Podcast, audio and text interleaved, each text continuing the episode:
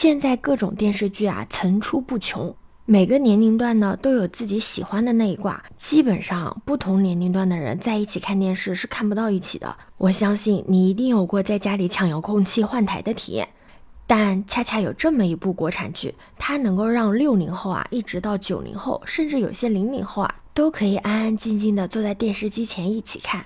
你好，我是当当马。这部剧一播出就创造了百分之八十九点四的收视率神话，重播了三千余次，霸屏了三十余年。它还是你寒暑假固定出现的老朋友，狂补作业时候的熟悉的背景音。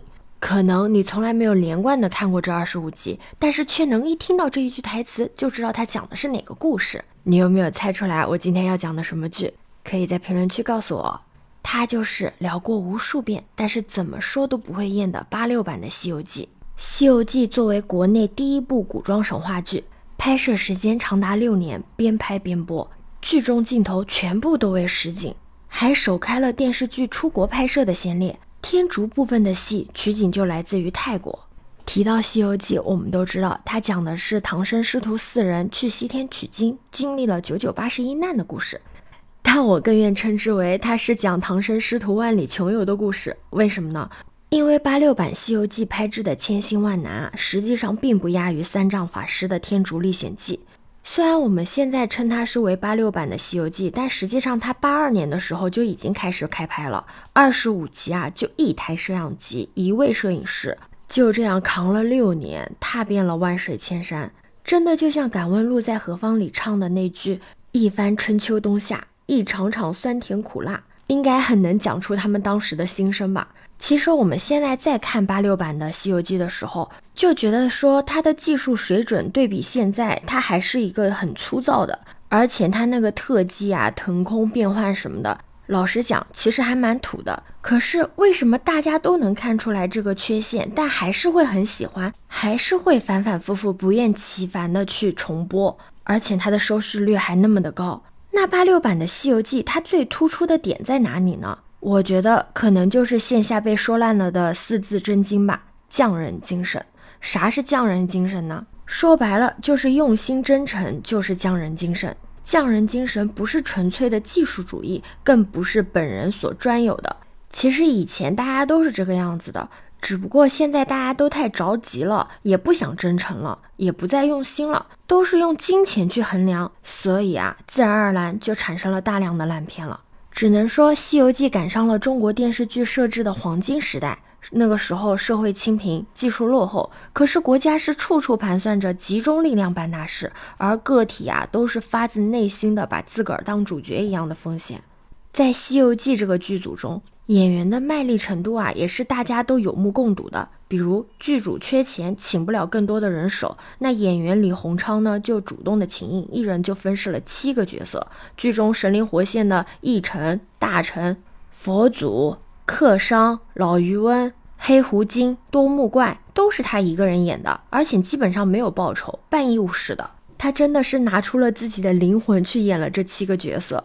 那个时候娱乐圈的条件真的是很艰苦的，可是人也较真知足，民心不重。几乎都乐在其中。据说剧组每人每天伙食配额只有五毛钱，可是，在广州拍戏的一碗饺子就得两块五，这才六个小块，一群北方的男女啊，根本就吃不饱。杨洁导演就自掏腰包的请吃饭，就这点零碎。